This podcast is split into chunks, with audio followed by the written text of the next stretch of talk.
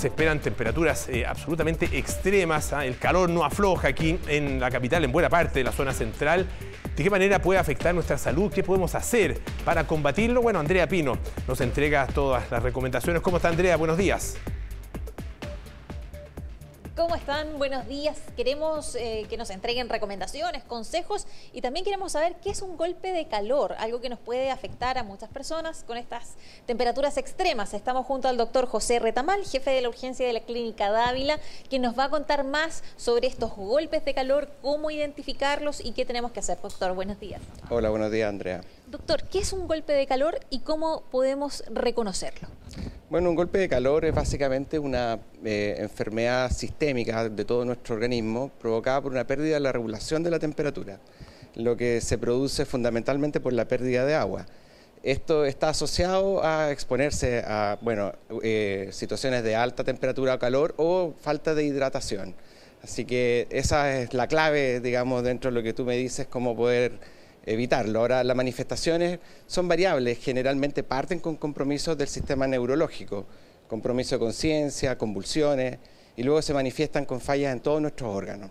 ¿Hay personas más eh, vulnerables a estos golpes de calor o a la deshidratación?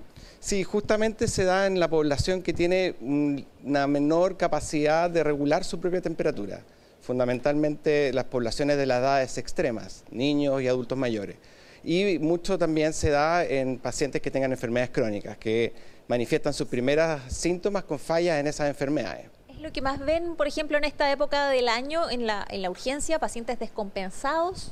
Sí, justamente las manifestaciones por golpe de calor son eh, raras, infrecuentes, pero graves y pueden llegar a ser letales, o sea, pueden provocar la muerte de la gente. Sin embargo, no es la manifestación más frecuente de consulta. Las manifestaciones más frecuentes son las descompensaciones de las enfermedades crónicas en los servicios de urgencia. Doctor, hay preguntas en el estudio, Polo, te escuchamos. Gracias, Andrea. Sí, justamente con, respecto a lo que tú preguntabas de estos golpes de calor, eh, uno se pregunta si son, eh, son súbitos, eh, aparecen, digamos, estos síntomas muy agudos de manera muy rápida, o es una especie de, proceso un poco más lento que finalmente puede incluso terminar con la muerte. No, estas son manifestaciones que nosotros llamamos agudas, es decir, en poco tiempo. Se pueden dar en minutos y que efectivamente eh, se manifiestan ya con síntomas graves que pueden ser eh, eh, inicio de una enfermedad que termina en la muerte. Doctor, y en esos casos, ¿qué es lo primero que hay que hacer? ¿Cómo asistir a una persona que está sufriendo un golpe de calor? Bueno, la principal acción es bajar la temperatura en los pacientes que ya tienen compromiso de conciencia, uno evita darle e ingerir algún eh, elemento, como por ejemplo podría ser el agua.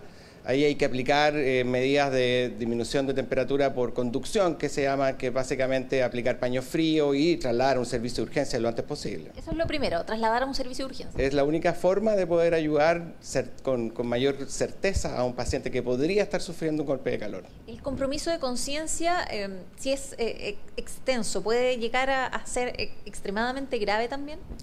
Lo que pasa es que el compromiso de conciencia nosotros lo llamamos cuando se pierde el estado de vigilia, estar despierto, y ahí ya eh, los pacientes eh, no, no, responden al estímulo, digamos, verbal o moverlo. Entonces ahí hay que activar el sistema de emergencia, llamar al servicio de ambulancia o trasladar al centro de, donde hay un servicio de urgencia próximo. Doctor, ¿cómo saber cuando estamos eh, debidamente hidratados? ¿Cuál es la cantidad de agua que deberíamos ingerir en general? Pero me imagino que eso también varía dependiendo de las necesidades por, por edad o, por otra condición.